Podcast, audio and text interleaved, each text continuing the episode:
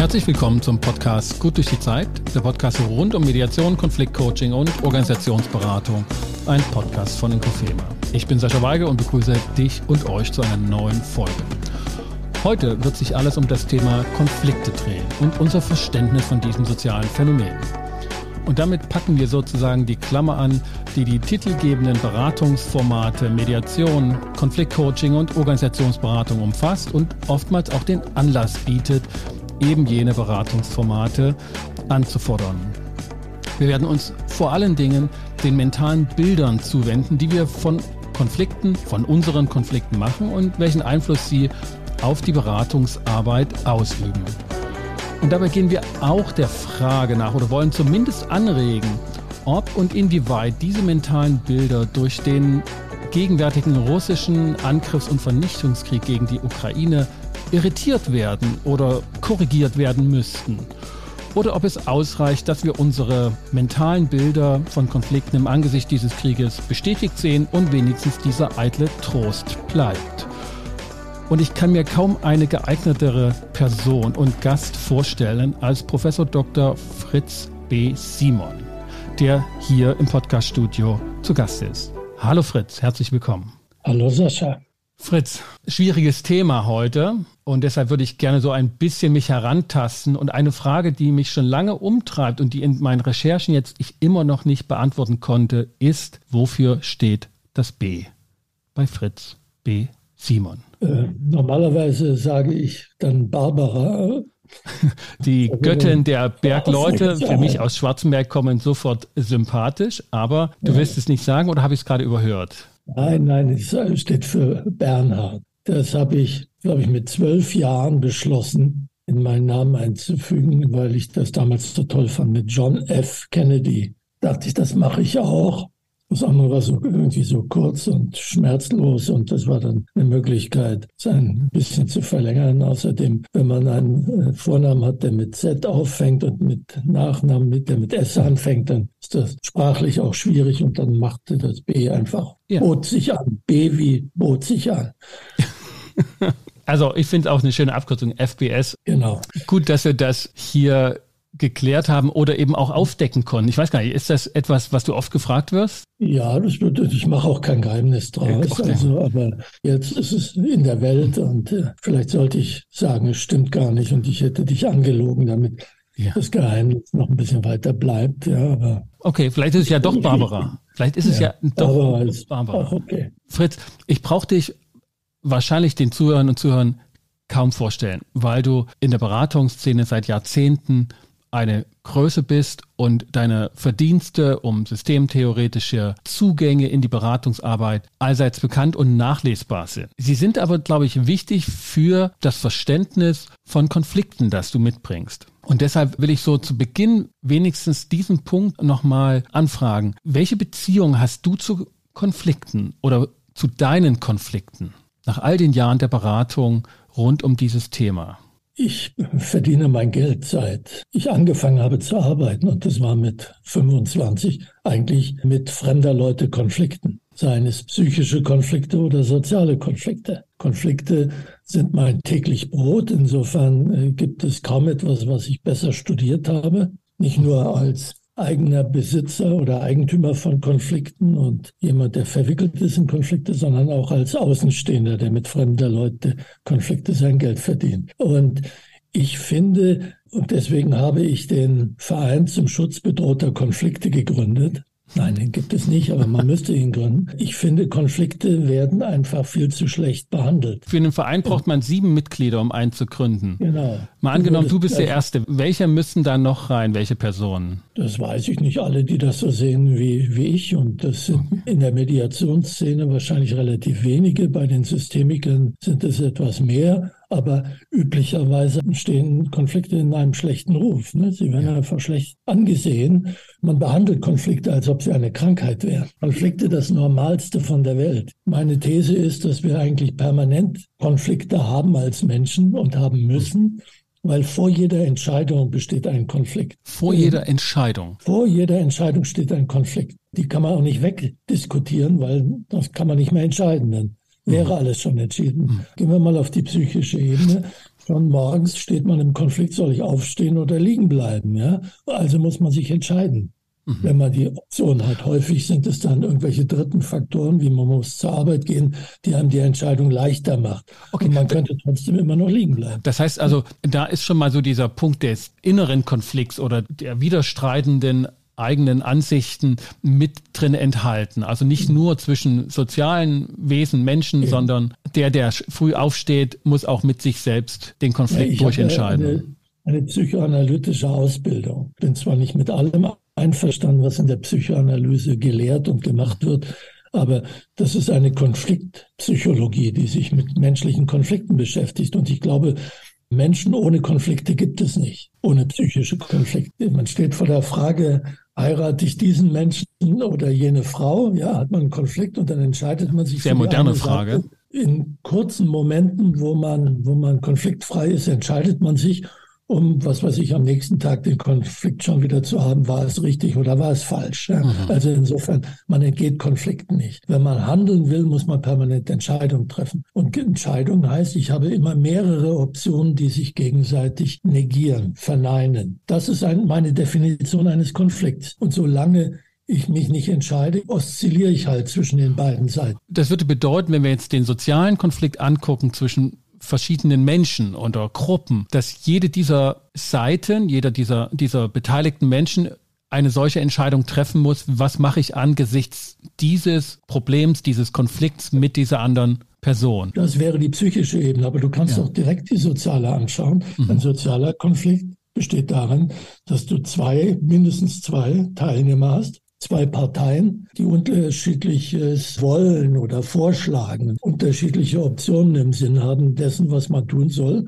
Und solange die miteinander diskutieren, machen wir es so oder so. Also mein Lieblingsbeispiel, weil es einfach so simpel ist, wahrscheinlich jeden Mann, hm. der es schon vorher gehört hat, zu den Ohren rauskommt, aber man ist eine Reisegruppe und man kommt zu einer Wegkreuzung oder einer Wandergruppe ist natürlich hm. besser zu einer Wegkreuzung und man steht vor der Frage, nehmen wir den rechten oder den linken Weg? Also Weggabelung muss es sein, ja. um das Bild konfliktgerecht zu machen. Natürlich bei Kreuzungen wird alles noch viel komplizierter. Mhm. Also an einer Weggabelung gehen wir rechts rechts rum oder gehen wir links rum? Das ist ein Konflikt. Und dann diskutiert man, was spricht für den rechten Weg, was spricht für den linken Weg. Okay. Und solange dieser Konflikt nicht entschieden ist, oszilliert man zwischen den beiden Seiten, die sich gegenseitig negieren. Das ist ein sozialer Konflikt. Okay. Ich hätte jetzt gedacht, solange die Gruppe sich einig ist, wenn sie an diese Weggabelung kommt, steht sie vor dem Problem, gehen wir links oder gehen wir rechts. Und erst wenn dann zwei, drei sagen, also ich würde links und der andere sagt, ich würde rechts, dann entsteht daraus der Konflikt der Beteiligten miteinander, weil sie nicht ohne den anderen gemeinsam in der Gruppe weitergehen können. Denn der will in ja, die andere das, Richtung. Das kann man schon sagen. Ich würde sagen, das Problem ist der Konflikt, ob man rechts rum oder links rum geht. Mhm wenn man soziale Systeme, wie die neuere Systemtheorie das macht, als Kommunikationssysteme definiert, dann hat man halt eine Kommunikation, die zwischen den beiden Pros und Kontras hin und her geht. Und solange diese Kommunikation hin und her geht und oszilliert mhm. zwischen den beiden Seiten der Unterscheidung rechts versus links, läuft der Konflikt. Und wenn dann entschieden worden ist, man geht links rum, dann ist der Konflikt vorbei. Mag sein, dass der eine oder andere dann immer noch grummelt und sagt, wir hätten doch und so weiter. Mhm. Aber solange das dann nicht in die Kommunikation kommt, ist es auch kein sozialer Konflikt mehr. Erst wenn deutlich wird, das war der falsche Weg, dann werden die wieder aus der Deckung okay. kommen und sagen, mhm. habe ich ja gleich gesagt. Und dann hat man womöglich auf einmal nicht mehr den sachlichen Konflikt zwischen gehen wir den rechten Weg oder den linken Weg, sondern dann hat man den Beziehungskonflikt. Wer hatte recht? Ich habe es ja gleich gesagt und, und so weiter. Ja. Wer sagt in Zukunft, ob wir rechts oder links gehen und wer setzt sich durch? Mhm. Das verstehe ich dann so, dass jede entscheidungsfordernde Situation jede problematische Situation, die eine Entscheidung erfordert, in deiner Vorstellungswelt dann ein Konflikt darstellt. Ja, bei dem dann. Vor so jeder Entscheidung steht ein Konflikt. Ja. Der muss nicht emotional bedeutsam sein. Aber wenn ich einen Konflikt definiere als eine Kommunikation oder ein psychischer Prozess, wo zwei Positionen, die sich gegenseitig negieren, einander gegenüberstehen und ich oszilliere zwischen diesen beiden Seiten, dann habe ich einen Konflikt. Das ist ein psychischer Konflikt, genau dasselbe in Grün. Äh, mache ich dies oder mache ich, esse ich den Apfel oder hebe ich ihn mehr auf für heute Nachmittag? Ne? Das ist ein Konflikt. Die Situation, dass sozusagen Menschen, die miteinander zu tun haben, Themen mitnehmen in dieser gemeinsamen Beziehungsgestaltung, über die sie unterschiedliche Meinungen haben, sie aber nicht aktuell kommunizieren, ist ja allgegenwärtig. Also dieses ja, ja. Konfliktpotenzial ist immer da, wenn Menschen miteinander zu tun haben. Das ist wahrscheinlich ja. auch der Punkt, wo du sagst, das ist normal, Konfliktpotenziale. Und dann aber geschieht etwas, dass die gemeinsam darüber reden und dass die gemeinsam dazu eine Entscheidung finden müssen. Oder aber auch nicht darüber reden. Dann entsteht womöglich ein Problem. Wenn du ein soziales System hast, wo die Gegenseite einer Option, die jetzt gerade, nehmen wir wieder ein banales Beispiel, wenn in einem Team gesagt wird, wir machen jetzt die Maßnahme XY und es gibt gute Gründe, es nicht zu tun und die kommen nicht in die Kommunikation, weil der Konflikt vermieden wird, dann wird zwar entschieden, es so oder so zu tun, aber es hat Folgen. Es hat Folgen, nämlich auf Seiten der Beteiligten, die runtergeschluckt haben, was sie eigentlich sagen wollten. Es hat auch Folgen auf der sozialen Seite, weil der Konflikt eben nicht ausgetragen wurde, der es ermöglicht hätte, eine intelligentere Entscheidung zu treffen, als mhm. einfach es so zu machen, wie man es immer gemacht hat, oder weil der Boss es gesagt hat, oder XY, Aber nehmen wir mal, der, Schlauste ist. Nehmen wir unsere Situation jetzt. Es gibt ja. mit Sicherheit ein Dutzend Themen, wahrscheinlich noch mehr, die wir jetzt noch nicht besprochen haben, aber über die wir unterschiedlicher Meinung sind. Und das heißt, es gibt eine gewisse Virulenz von Konfliktpotenzialen. Was muss geschehen, dass das zum Konflikt wird zwischen uns? Also es gibt doch das Phänomen, dass wir ganz, dass wir mit Menschen zusammenleben. Also ich kenne das bei meiner Frau, dass wir unterschiedlicher Meinung sind und, und das aber nicht permanent kommunizieren müssen und auch nicht permanent im Konflikt sind. Nein, nee, wenn du es nicht kommunizierst, alles, was nicht in die Kommunikation kommt, das existiert sozial nicht. Ja, aber du hattest ja, ja diesen das Punkt. Ist der, das ist einer der gesagt. Gründe, warum soziale Systeme viel simpler sind als psychische Systeme. Weil wenn du eine Gruppe hast oder nur wir beide, was dir jetzt durch den Kopf geht oder mir den, durch den Kopf geht, ist ja viel komplexer womöglich. Was weiß ich, was du jetzt gerade für unanständige Gedanken hast oder du an den Kindergarten denkst, weiß ich auch nicht. irgendwelche Viren holst oder was weiß ich, hm. deiner Kinder, was immer. Das ist viel komplexer als das Banale, was wir jetzt hier miteinander machen. Also Kommunikation ist immer einfacher als Psyche. Das ist der Vorteil äh, systemischer Ansätze, dass sie einfach ein sehr viel einfacheres Arbeitsfeld zu beackern haben. Und das ist kein Konflikt.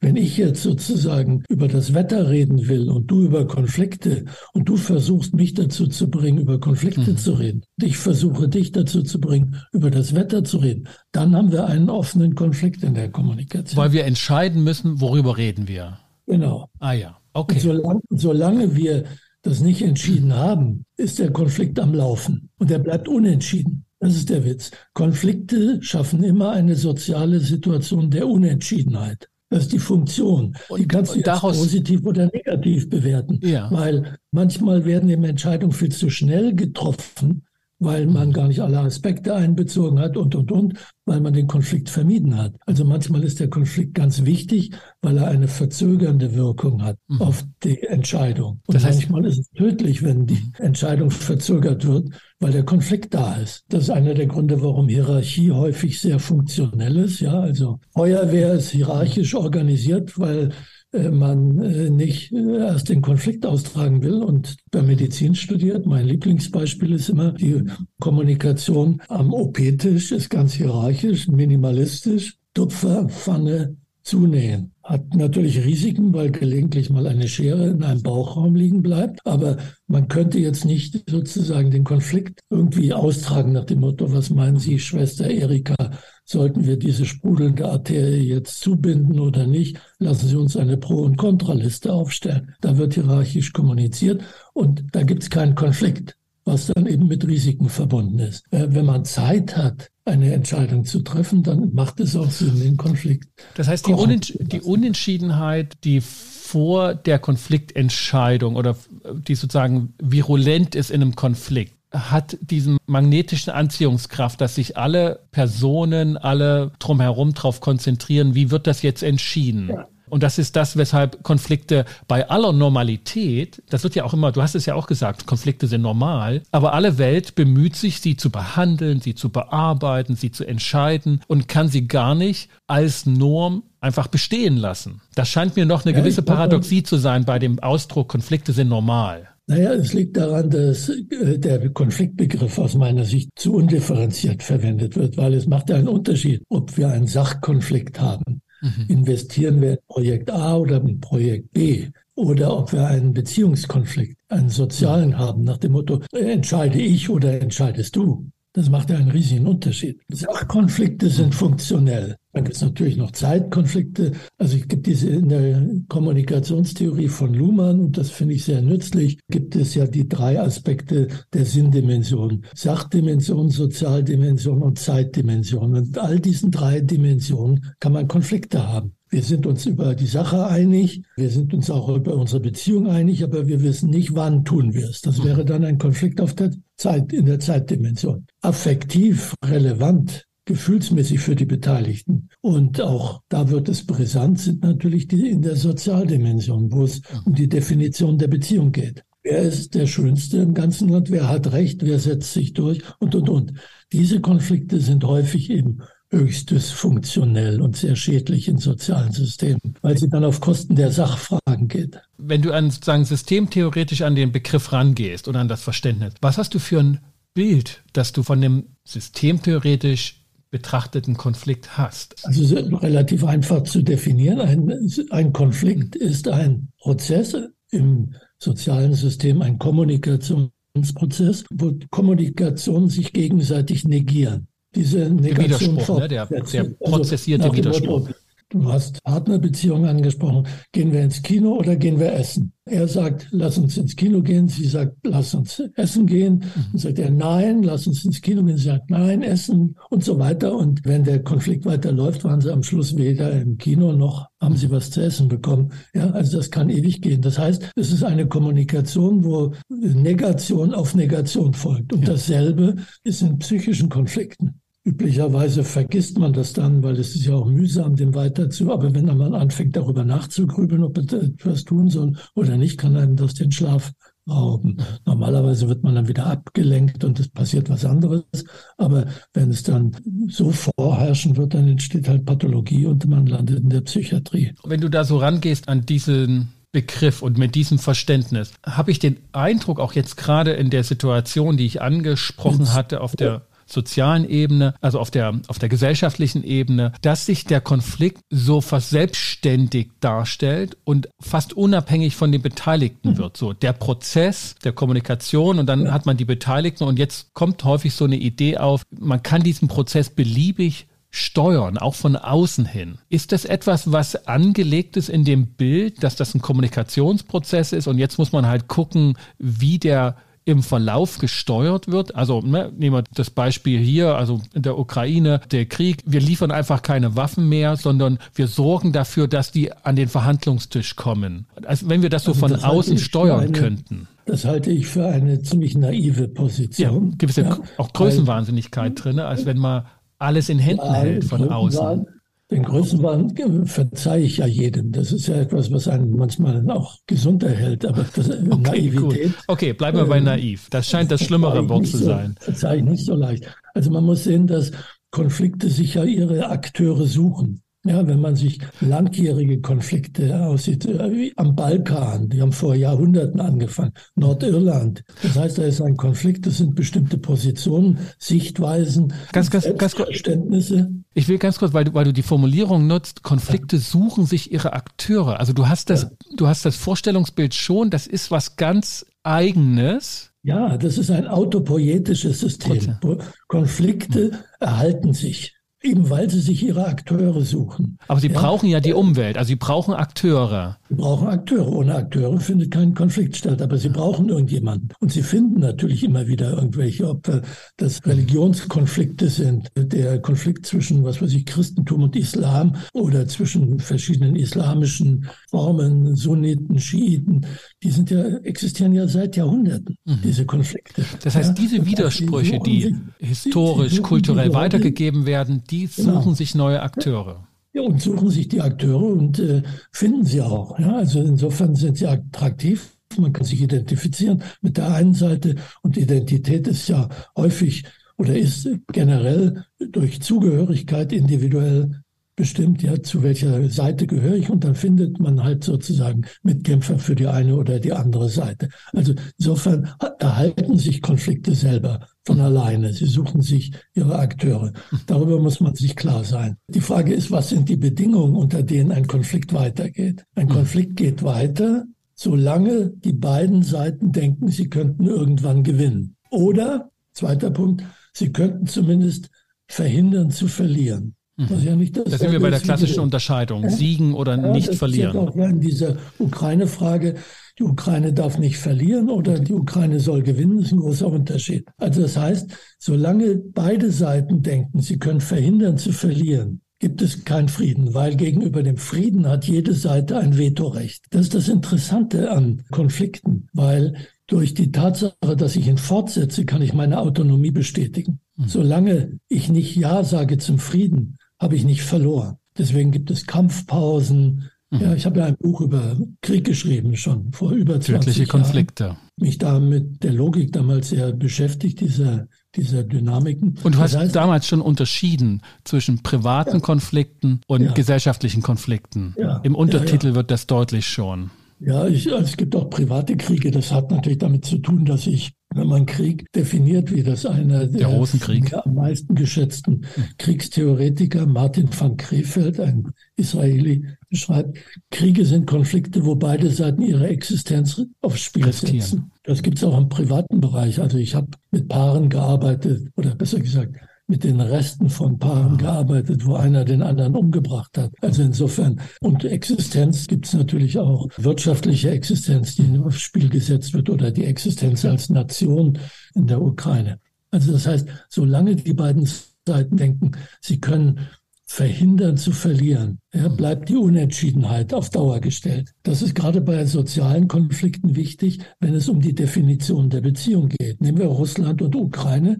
Russland macht ein Beziehungsangebot um es mal harmlos zu formulieren, wir sind die Herrscher und ihr seid mhm. Teil von uns oder zumindest äh, unterworfen. Oder wie ja. Putin auch sagt, unterwirf dich, unterwirf dich schön. Und äh, wenn die Ukrainer gesagt hätten, ja, dann hätte es wahrscheinlich keinen Krieg gegeben und es wären viele Tote nicht, hätte viele Tote nicht gegeben. Da bin ich mir nicht sicher, aber das ist vielleicht nochmal ein anderes Thema. Ich glaube, dann wären ja nicht unbedingt Soldaten einmarschiert, wenn die da eine Marionettenregierung eingesetzt hätten. Aber ich hätte wahrscheinlich als ukrainischer Präsident gesagt, ja, hier habt ihr den Schlüssel zum Regierungssitz. Aber Menschen wären wir genauso. Uns. Mhm. Wir unterwerfen uns und äh, hätte versucht, irgendwie im Untergrund dafür zu sorgen, dass die ukrainische. Identität Aber Verschleppung, wird. Vertreibung wäre genauso. Ja, natürlich, wäre es, natürlich wäre, wären auch die Folgen ziemlich schlimm gewesen. Aber das ist ja. eine Frage der Abwägung. Das heißt aber nicht, dass ich jetzt dafür bin, dass sie sich unterwerfen, ja, wenn ich von draußen drauf schaue. Wenn ich mich nicht unterwerfe, dann ist kein Frieden. Dann gibt es bestenfalls Kampfpausen. Und der Vorteil ist, also wenn ich mich unterwerfe, habe ich eine asymmetrische Beziehung, eine Oben-Unten-Beziehung. Solange der Kampf geht, habe ich eine symmetrische Beziehung. Das ist die Funktion Dauer von Dauerkonflikten, ja, dass die Beziehung nicht irgendwie akzeptiert wird als asymmetrisch. Deutschland hat nach dem Zweiten Weltkrieg kapituliert, die weiße Fahne gezogen und auch die Revanchisten, die das ändern wollten, waren ziemlich leise, weil einfach eine große Beschämung aufgrund dessen, was man dann über den Holocaust erfahren hat, da war, so dass keiner diese Niederlage in Frage gestellt hat. Und das ist Deutschland sehr gut bekommen. Ich würde mir solch eine Demütigung für Russland wünschen, um ja. es deutlich zu sagen, damit man einfach intern was ändern kann an seinen kulturellen Mustern. Ja, das war ja eine schwere. Erschütterung, okay. eine Demütigung. Dauerkonflikte halten die Situation unentschieden. Und eigentlich nichts ändern. Ich mag jetzt sozusagen auf uns als Beobachter, und zwar als ja ich sage jetzt mal, professionsgebundene mitunter vielleicht auch professionelle Beobachter lenken. Wir haben also diesen Konflikt von beiden Seiten, der symmetrisch noch ist, der ausgetragen wird auch, so dass keiner entscheidend gewinnt oder verliert. Und du sagtest auch, dass jeder damit seine Identität in der Streitfrage aufrechterhalten kann mhm. und auch Autonomie wahren kann, dass er sich dem Unterwerfungsangebot entzieht oder dagegen strebt. Jetzt haben wir sozusagen Konfliktberater, Mediatoren, die auf diesen Konflikt schauen und meines Erachtens auch anhand des Konfliktes ihre Identität ausbilden und die Situation sozusagen in der Form benutzen, dass sie sich bewusst jenseits der Seiten stellen und sagen, ich bin auf keiner der Seiten, sondern ich will allparteilich sein, ich will neutral sein, ich will nicht das Feuer mit schüren, indem ich mich auf eine Seite stelle. Das ist ja mhm. erstmal im, im Ausgangspunkt eine ehrenwerte Idee, weil man vermeiden will, dass der Konflikt dadurch weiter eskaliert, dass, indem man seine Stimme auch noch mit in die Waagschale wirft. Gleichwohl glaube ich, und das ist die Frage an dich, das ist doch auch eine Waagschale dann in einem dreiseitigen Konflikt. Oder ja, wie würdest also, du das konzeptionalisieren? Ich, ich, würde jetzt, und da äh, beziehe ich mich natürlich auf meine Erfahrung als jemand, der sein Leben mit fremden Konflikten verbracht hat. Ich glaube, man kann als Dritter nur wirksam werden, wenn beide Seiten die Hoffnung aufgegeben haben, dass sie noch gewinnen. Und was ist die Konsequenz dessen, wenn sie das, wenn sie hm? das haben, wenn sie die Hoffnung aufgeben? Was ist die Konsequenz dessen? Ja, dann kommen sie auf die Idee, dass es sein könnte, aufzuhören und suchen wie kommt der Dritte, der ihnen den Weg eröffnet. Wie kommt der Dritte ins Spiel? Nein, wenn die beiden sich einig sind, dass es sinnvoll machen könnte, aufzuhören, aber keiner derjenige sein will, der aufhört, mhm. weil er sonst nämlich aussteigen würde aus diesem Muster, dann fängt man an, sich einen Dritten zu suchen. Dann hat der Dritte überhaupt erst eine Chance. Mediation, jede Art von Konfliktmanagement hat erst eine Chance, wenn keine der Seiten mehr denkt, sie könnte alleine gewinnen. Das heißt, das Fordern, jetzt zum Zuge zu kommen als Dritter und sozusagen, das klingt so ein bisschen wie, dass man an einen Alkoholiker rantritt, der noch nicht aufhören will zu trinken und ja, man ist, genau. man kommt ja. einfach zu früh. Als Dritter kann man sich in einen Konflikt nur einmischen, wenn man eine noch größere Macht ist als die Beteiligten. Aber das ist Imperialismus. In dem Falle ja. Oder eben, es gibt ein stabilisiertes Gewalt. Es gibt ein Gewaltmonopol, ja, ne? Und das, das ist der Sinn von Hierarchie, nebenbei gesagt, in Organisationen. Ja. Mhm. Wenn auf einer Ebene zwei Leute oder zwei Abteilungen miteinander im Konflikt sind, dann kann eine höhere Macht eingeschaltet werden, die dann sagt, wie ich entscheide. Mhm. Ja, auf nationaler, internationaler Ebene wäre dann eben eine höhere Macht nötig, die dann auch mit Gewalt einmarschiert. Leider hat die UNO keine Truppen, ja. dass man sagen könnte, wir etablieren ein internationales Gewaltmonopol. Aber vorher hat das überhaupt keinen Sinn. Ja. Vorausgeschmissene Lebensenergie zu versuchen, sich da einzumischen. Es könnte ja von der Idee getragen sein, ich werbe dafür, jetzt aufzuhören. Ja. Ja, aber dann muss ich bei beiden Seiten irgendwie eine Motivation dafür mhm. herstellen. Und wie will ich die als Dritter herstellen, solange die beiden noch denken, sie könnten ihre Ziele erreichen? Erst wenn beide Seiten die Hoffnung aufgegeben haben zu gewinnen, kommt ein Dritter ins Spiel. Vorher kann man das vergessen. Das gilt mhm. auch bei anderen Konflikten, nicht nur in der Ukraine. Mhm. Ja, also auch bei sonstigen Konflikten, die wohlmeinenden Dritten, die hinkommen und sagen, ich, wir retten euch jetzt, indem wir gucken und so weiter. Viele Leute kommen in eine Mediation oder zu irgendeinem Berater als Dritten, aber denken, der ist dann auf ihrer Seite, die suchen Verbündete und das funktioniert dann auch nicht. Ja? Also dann kommen diese Allparteilichkeits- oder Neutralitätsfragen, die sinnvoll sind. Als Dritter kann man sich in fremde Konflikte einmischen, klar, wenn man nicht selber beteiligt ist, wenn man draußen steht und wenn die beiden Seiten eine Motivation dafür haben, diesen Konflikt zu beenden. Aber eine Seite das hat, funktioniert es auch schon nicht. Ich bin ja als Mediator auch tätig ja. und verstehe mich auch als Mediator. Bedeutet ja. nicht, dass ich qua Ausbildung und qua Persönlichkeit allparteilich bin gegenüber den Konflikten in der Welt, sondern ich werde allparteilich durch einen Vertrag mit den Konfliktparteien. Das heißt, ne, dieser Punkt, die sind sich einig, sie wollen mit einem Dritten zusammenarbeiten und schließen dann einen Vertrag, einen Auftrag, den ich annehmen kann, dann werde ich sozusagen allparteilich oder bin verpflichtet, allparteilich zu agieren. Ich habe aber die Beobachtung und die These, und ich würde dich gerne als nicht-Mediator fragen, der aufmerksamer Beobachter solcher Geschehnisse ist. Welche Wirkungen hat das, wenn ich meine Allparteilichkeit zu meiner professionellen Identität mache, die sozusagen permanent mitschwingt und ich mich in Konflikten nicht positionieren möchte. Und wenn ich das aber sage auch noch nach dem Motto, jetzt wäre doch eine Mediation wichtig, hört doch auf zu kämpfen und so, bleibt das ja trotzdem ein Einmischen. Welche Wirkung hat das für den Konflikt?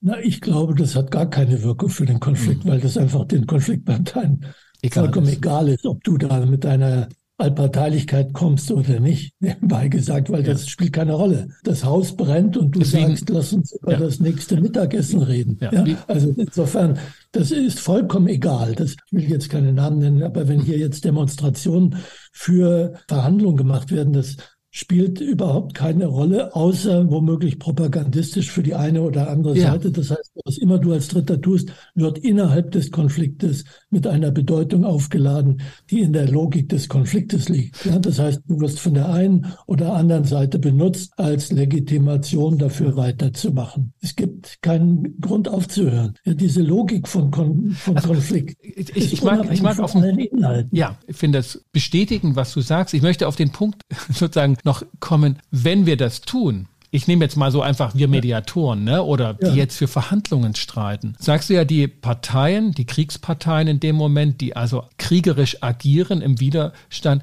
verarbeiten das für sich ja. in ihrer Logik. Mediatoren, die beauftragt sind und in Mediation agieren, sind hochsensibel darauf, dass sie sich nicht von einer Seite vereinbaren lassen. Und mir scheint es paradox, dass in dem Falle jetzt hier, wo sie nicht beauftragt sind, das völlig aus den Augen verlieren, welche Wirkung das innerhalb des Kriegsgeschehens hat. Denn es sind jetzt nicht nur Mediatoren, die Verhandlungen fordern, es sind auch andere Leute, ne? Und den meisten will ich gar nicht mal russlandfreundliches oder propagandistisches Intention Nein, unterstellen. unterstellen. Aber es, ist, es klingt naiv. Es ist einfach geistige Schlichtheit, würde ich das mal nennen, um nicht äh, direkt dumm zu sagen. Ja, obwohl ich das eigentlich natürlich denke und ich immer wieder erstaunt bin über Kollegen, die ich ja durchaus schätze und die ich auch nicht wirklich für Idioten halte. Da wundere ich mich über die Schlichtheit, weil ich kann nicht davon abstrahieren, dass das, was ich da mache, genutzt wird innerhalb des Konfliktes. Ich liefere auch Waffen, wenn auch argumentative, für die eine oder die andere ja. Seite. Ich, also ich habe hab die Töne im Ohr. Ne? Das kann ja, das kann doch nicht naiv sein, wenn man gegen Krieg ist. Ich persönlich habe mich ja öfter jetzt schon, und da gab es auch ein YouTube-Gespräch mit äh, dem Kollegen Glasel, für Waffenlieferungen eingesetzt an die Ukraine. Und ich bin nun wirklich auch kein Kriegs- ich bin sogar staatlich geprüfter Kriegsdienstverweigerer. Verweigerer. Ja. Einer Zeit, als das noch, als man noch wirklich von alten Frontsoldaten gequält wurde. Ja, vielleicht, vielleicht müsste man das nochmal den jüngeren Zuhörern erläutern, dass man früher auch in Deutschland eingezogen wurde und dass man nur unter, in deiner Zeit zumindest, Fritz, unter höchsten Diskussionsgesprächen ja, dann. Zwei, zweieinhalb Stunden wurde man konfrontiert mit solchen ja. Sachen. Sie gehen mit ihrer Freundin durch den Wald und ein Mann kommt mit Maschinenpistole und sie haben zufällig auch eine mit. Was machen sie? Ja, wie können sie dagegen? Ja, und so weiter. Also ich will das jetzt nicht weiter. Mhm ausschmücken. Also das heißt, ich bin, bin wirklich kein, kein Freund des Krieges und ich finde, ja. es gibt nichts Idiotischeres als Kriege, um es deutlich zu sagen. Mhm. Nur, sie folgen einer sozialen Logik. Mhm. Sie folgen einer, einer Logik, die unabhängig vom guten Willen stattfindet, mhm. eben weil solche Konflikte sich ihre Mitspieler suchen offenbar auch eine Attraktion haben für viele Leute, da mitzuspielen, melden sich ja auch genügend Leute, um in den Kampf zu ziehen. Das heißt, der gute Wille hilft nicht spielt überhaupt keine Rolle, weil innerhalb dieser, dieses Musters überhaupt niemand mehr auf den guten Willen schaut. Der Witz ist ja der, dass in Kriegen jede Seite der anderen was Böses antut und man sich natürlich jeweils nur erinnert, was der andere einem angetan hat. Privaten Kriegen so. Und irgendwann ist vollkommen vergessen, wie es angefangen hat wie es angefangen hat. Und deswegen geht es immer weiter. Und wenn dieser Konflikt schon über Jahrhunderte geht, dann weiß es sowieso keiner. Aber genau Hier, das. Ein Konflikt wissen wir ja wenigstens, wie es angefangen hat, obwohl man sich darüber ja auch streitet. Ja. Wenn Herr Lavrov sagt, die Ukraine hat uns angegriffen oder die NATO hat uns angegriffen, und dann lacht das Publikum, weil hier im Westen würde man es halt anders beschreiben. Ja. Ja, ich meine, das waren ja auch die Argumentationsmuster, die im Dritten Reich gekommen sind, ne? dass ein Präventivschlag war, sowohl gegen Polen, aber noch viel stärker gegen Russland, ja, 41. Ja.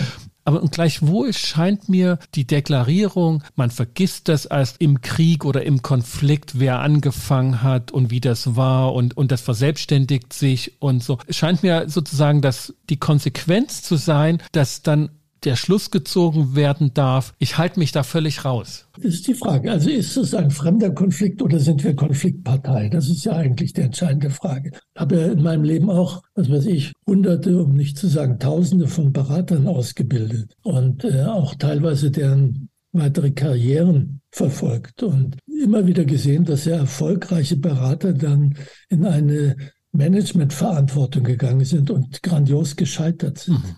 Und Managementverantwortung heißt, Sie haben die Verantwortung für das Ergebnis übernommen. Genau. Sie haben dann plötzlich in Situation, waren in Konflikten, in Konflikte oder mit Konflikten konfrontiert, wo sie nicht allparteilich oder neutral sein konnten, sondern Entscheidungen verantworten mussten. Und wenn sie dann versuchen, neutral zu sein, dann scheitern sie halt. Mhm. Wenn sie nicht dafür sorgen, dass irgendwann eine Entscheidung getroffen wird, müssen sie gar nicht selber treffen. Das heißt, die Frage ist immer, was ist unsere eigene Rolle? Sind wir Außenstehende oder sind wir Konfliktpartei? Ja. Und diese, diese Überlegung scheint mir in der Diskussion jetzt, und ich gehe ich mal so auf Phänomene in den sozialen Medien ein, die dann dazu geführt haben, dass Plakate und auf Demonstrationen dann laut draufgeschrieben wurde, ich bin nicht im Krieg mit Russland und dergleichen, mehr um sozusagen deutlich zu machen, man will sich davon distanzieren. Hier würde ich nochmal das Bild nicht des Größenwahns, sondern der Naivität bemühen dass man das gar nicht allein in Händen hält. Ist das eine Entscheidungsfrage? Bin ich Beteiligter im Krieg oder Partei? Oder ist das etwas, was in der Kommunikation geschieht? Und wenn jetzt das zum Beispiel von russischer Propagandaseite genutzt wird, dass man mit denjenigen im Ausland, die also da sich pazifistisch organisieren und die für Verhandlungen die Ukraine unter Druck setzen wollen, dass das dann eben doch nicht alleine entschieden werden kann. Also wer legt fest? Die eigene Position kann man natürlich selber definieren und das sind soziale Konstrukte. Mhm. Ob, wir, ob das ein fremder Krieg ist zwischen Ukraine und äh, Russland, können wir sagen, okay, geht uns nichts an, wir halten uns raus. Und wenn wir gerufen werden, dann vermitteln wir auch. Ne? Das wäre sozusagen so eine Schweizer Position nenne ich das jetzt mal, obwohl ich, werde ich wahrscheinlich den Schweizern nicht gerecht, aber wir halten uns raus und lassen die sich kloppen. So ähnlich machen wir es ja bei vielen Konflikten. Wenn da im Jemen Konflikte sind, mischen wir uns auch nicht ein und in Ruanda und was weiß ich wo. Aber wir haben Wirkung daraus. Ne? Und, sagen, und sagen, geht uns nichts an. Frage, ob das angemessen ist. Hier ist es jetzt aber relativ nah, weil wir sagen, das ist Europa. Das ändert etwas in Europa. Das betrifft uns. Und ich persönlich würde sagen, es ist nicht mehr der Konflikt zwischen zwei Nationen, sondern es ist ein Konflikt um die Art und Weise, wie man ja. miteinander umgeht, wie man Konflikte regelt. Regelt man sie mit Gewalt oder regelt man sie über Verhandlungen? Das ist eigentlich der Konflikt. Wir waren ja alle der Meinung, es gibt keine Kriege mehr in Europa. Kriege sind der Versuch, einseitig durch Anwendung von Gewalt seine Interessen durchzusetzen. Und das ist etwas, was unzivilisiert ist. Von Norbert Elias gibt es die schöne mhm. Definition, Zivilisation heißt, dass es ein Gewaltmonopol gibt und Konflikte verrechtlicht werden. Ja, ja, du bist Jurist. Das heißt, wir leben in einer Welt, wo ich eben nicht, wenn ich unzufrieden mit meinem Nachbarn bin, hingehen kann und ihm das Haus anzünden, sondern da muss ich vor Gericht gehen und dafür sorgen, das Gericht ja. ihm das Haus anzündet, hätte ich beinahe gesagt. Ja, also die, also das heißt, ich darf das Recht nicht in meine eigene Hand nehmen. Ich darf nicht versuchen, mhm. durch Anwendung, durch einseitige Anwendung von Gewalt meine Interessen durchzusetzen. Und ich denke, darum geht es. Und dann sind wir Partei, wenn wir nicht wollen, dass sich das in Europa durchsetzt. Weil wenn sich das durchsetzt, dann ist natürlich das mhm. Risiko da, dass dann die baltischen Staaten oder wer auch immer oder dass es weltweit akzeptiert ja. wird. Also, wer Atombomben hat, kann von seinen Nachbarn verlangen, was er will. Darum geht es. Ja. Also ich bin da, ich bin da sozusagen ähm, in der soziopolitischen Einschätzung ganz, ganz ja. bei dir. Ich glaube, darum geht es ja. auch. Und gleichwohl ist das auch eine Setzung, ne, die dann zu Natürlich. Engagement führt ja. oder nicht. Das ich wollte eher auf dem soziale Konstrukte. Mhm. Ne, ich kann jetzt sozusagen ne, die Gegenstimmen im Ohr, ja, das sehe ich so nicht es geht eben auch darum, dass das Recht nicht einseitig von der amerikanischen Macht, ich glaube, das ist ein wichtiger Punkt in diesem Pazifismus-Ideen, dass es ein Anti-Amerikanismus auch ist und dass man eben dagegen kämpft.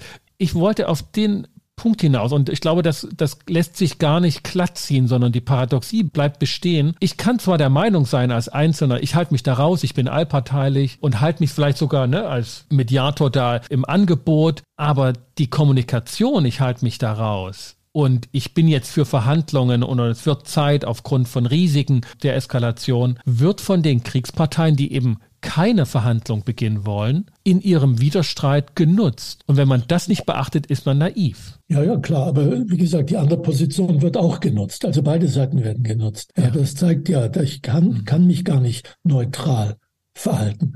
Oder besser gesagt, allparteilich. Ja verhalten in dem Fall, weil äh, es wird eben genutzt von beiden Seiten und es ist nicht in meiner Macht zu entscheiden, wie es ja. genutzt wird. Neutralität ist gefallen, Allparteilichkeit ist gefallen. Das sind also Stichworte für Mediatoren in ihrem professionellen Verständnis, manche auch in ihrem menschlichen Identitätsverständnis, mhm. dass sie da ausgebildet sehen wollen. Hast du den Eindruck, dass dieser Krieg und dieser Eindruck, den dieser Krieg in Deutschland oder auch in der Professionswelt, in unserer Beratungswelt hinterlassen hat, dazu führt oder führen sollte, dass wir Konzepte und Vorstellungen, mit denen wir Privatkonflikte, Arbeitsplatzkonflikte, die letzten Jahrzehnte sozusagen bearbeitet haben, dass die auf den Prüfstand gestellt gehören und dass wir über unser Vorgehen und über unsere Vorstellungsbilder von Konflikten nochmal nachdenken müssen, weil eben die Realität nicht mehr so ist, dass der Krieg in Europa vor vielen Jahrzehnten als abgeschlossenes Kapitel historisiert wurde. So weit würde ich nicht gehen, weil ich denke, als Mediator wirst du als Profi gerufen von Konfliktsystemen, um es jetzt mal auf der Ebene zu lassen, ja. zu denen du nicht gehörst. Insofern, äh, warum solltest du eine Methode oder Methoden, die sich bewährt haben, aufgeben? Ja, mhm. brauchst du auch dein Selbstverständnis. Das wäre ja auch eine harte, aber, das wäre eine harte Konsequenz aufgeben. Sollte, was, was aber aus meiner Sicht geschehen sollte, ist sehr genau die Kontexte zu trennen. Wenn du nicht zu dem Konfliktsystem gehörst, kannst du das alles weitermachen. Allparteilichkeit, Neutralität und, und, und.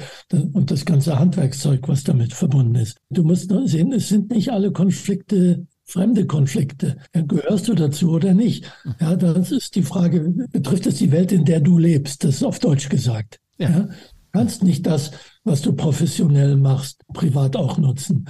Und Allparteilichkeit und Neutralität, das ist ein professionelles Handwerkszeug. Ich habe einen Bruder, der ist Rechtsanwalt und ich erinnere mich noch, wie er am Anfang, als er seine Praxis machte, Pflichtverteidigung hatte, um mhm. überleben zu können. Manchmal kam er dann nach Hause und sagte, heute habe ich wieder jemanden freigekämpft und eigentlich gehofft, er wird vor dem Gericht überfahren, weil er musste parteilich sein.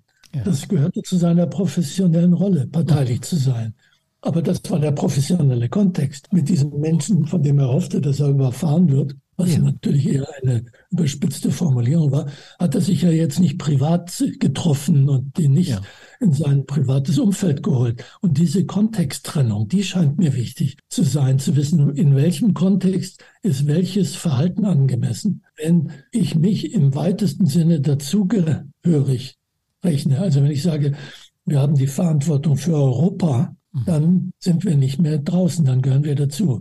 Deswegen war es wahrscheinlich auch sinnvoll, im Kosovo sich einzumischen, weil das ist auch Europa, das Haus Europa, wie es immer so schön heißt. Darf ich das zulassen, wenn in unserem Haus irgendwie so etwas passiert? Mische ich mich ein. Wenn ich sage, das ist weit weg, am Ende der Welt, betrifft mich nicht, die müssen das alleine klarkommen, kann ich mich raushalten und warten, dass sie mich rufen als Vermittler oder Mediator. Bin ich wiederum ganz bei dir und vertrete auch diese Meinungen in der sozialen Medienlandschaft.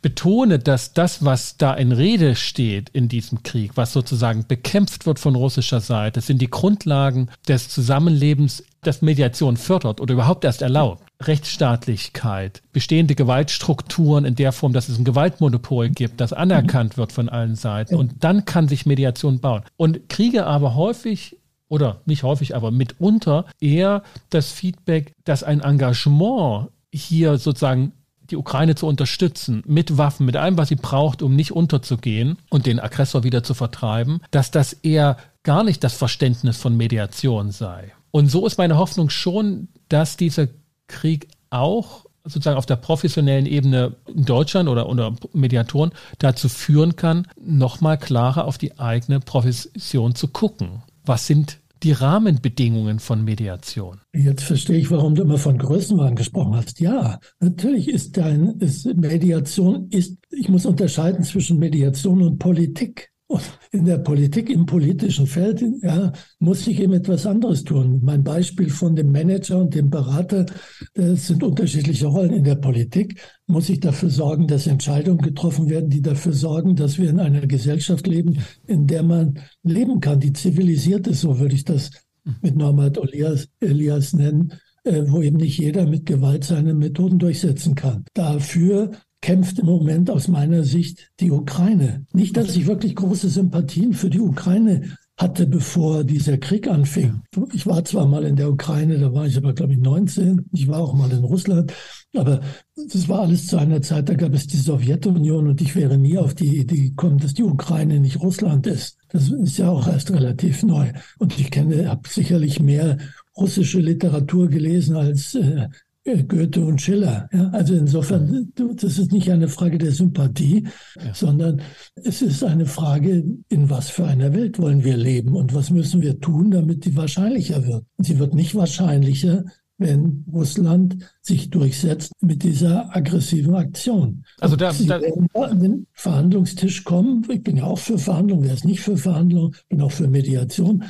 Aber die, die beiden ist, Parteien müssen eine Motivation dafür haben. Genau. Und das tun sie nur, wenn keine mehr denkt, dass sie gewinnen kann. Das ist gut zu sagen, nochmal deutlich machen, wo ich diesen Größenwahnsinn verortet sehe, in dieser doch naiven Vorstellung, die in der Mediation heute nicht mehr, aber früher in der Mediationsbewegung häufig kolportiert war, so ein gesellschaftsbeglückende Idee, dass alle Konflikte in diesem Format münden müssten, weil wir mhm. eben ne, da dann irgendwie gleichberechtigt miteinander agieren können, ohne dass man gemerkt hat, dass Gleichberechtigung eine Konsequenz von Rechten ist. Und wenn das Recht nicht mehr geachtet wird, dann ist Mediation, ja. wie wir es heute verstehen, ziemlich verloren und hat nichts mehr mit einem ich sage immer, mit einem romantischen, archaischen Bild von Konflikten zu tun, dass sie sozusagen die Störenfriede im, im Zusammenleben sind. Und wenn keine Konflikte da wären, dann würden Menschen glücklich miteinander dem das Sonnenuntergang entgegengehen.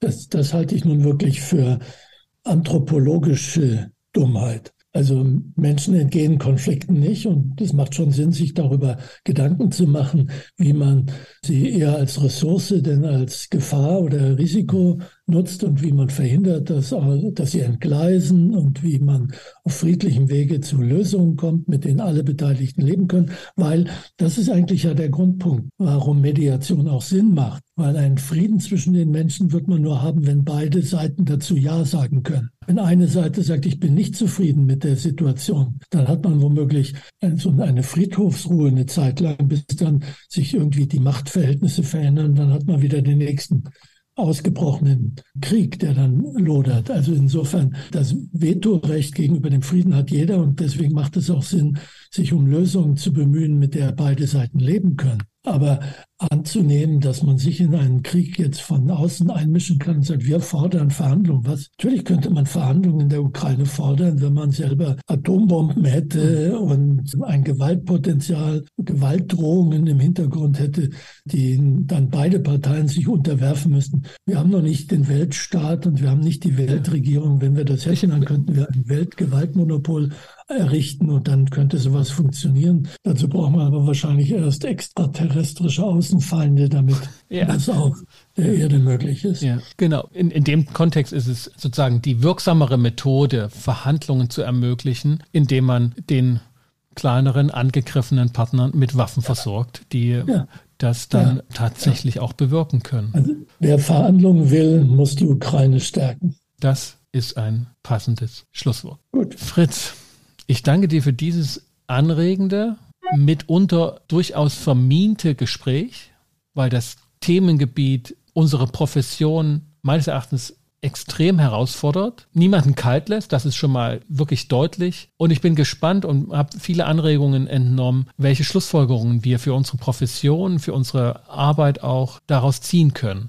Auch wenn das der kleinste Teil dieser großen kriegerischen Auseinandersetzung ist, die das mit sich bringt. Ja, so ist es. Vielen Dank. Gut. Und machen wir Schluss. Gute Zeit für dich. Ja. Ja, ich auch. Mach's gut. Ciao. Mach's gut. Ciao. Das war mein Gespräch mit dem bekannten Organisationsberater und Psychiater Fritz B. Simon, bei dem das B nicht für Barbara, sondern für Bernhard steht. Wir haben über Konflikte gesprochen, über theoretische Formulierungsmöglichkeiten, über Definitionen, über Bilder zu Konflikten. Wir sind intensiv auf das systemtheoretische Bild von Konflikten eingegangen, das also an der Kommunikation anknüpft und nicht an den psychischen Einheiten, die im Konflikt also beteiligt sind, sondern die Kommunikation, die von beiden von allen Seiten aufrechterhalten, zustande gebracht und aufrechterhalten wird, der Ausgangspunkt der Analyse und Intervention bildet. Wir sind dann weniger auf weitere mögliche mentale Vorstellungsbilder von Konflikten gekommen, dass also das Salz in der Suppe ist, der Eisberg, der sich zwischen die Beteiligten geschoben hat, der Sand im Getriebe oder auch andere mentale Vorstellungsbilder, die in Konflikten häufig bemüht werden, sondern sind sehr stark auf den kommunizierten Widerspruch, der im Konflikt prozessiert wird, eingegangen und haben dann anhand dieser Vorstellung und Definition des Konfliktes uns an den gegenwärtigen kriegerischen Großkonflikt gewagt, der auch unsere Profession, unsere Beratungsprofession, Mediatoren, Coaches, Organisationsberater, Konfliktberater herausfordert und haben verschiedene Aspekte daran beleuchtet. Wenn dir und euch diese Episode gefallen hat, dann hinterlass doch ein Feedback und eine kleine Bewertung in deinem Podcast-Catcher oder auf Google Business unter Inkofema. Empfehlt diesen Podcast gerne weiter und abonniert ihn, damit ihr auf jeden Fall in Zukunft keine Folge mehr verpasst. Für den Moment bedanke ich mich, dass du und ihr wieder mit dabei wart und verabschiede mich mit den besten Wünschen. Bis zum nächsten Mal. Kommt gut durch die Zeit. Ich bin Sascha Weigel euer Host von Inkofema, dem Institut für Konflikt- und Verhandlungsmanagement in Leipzig und Partner für professionelle Mediations- und Coaching-Ausbildungen.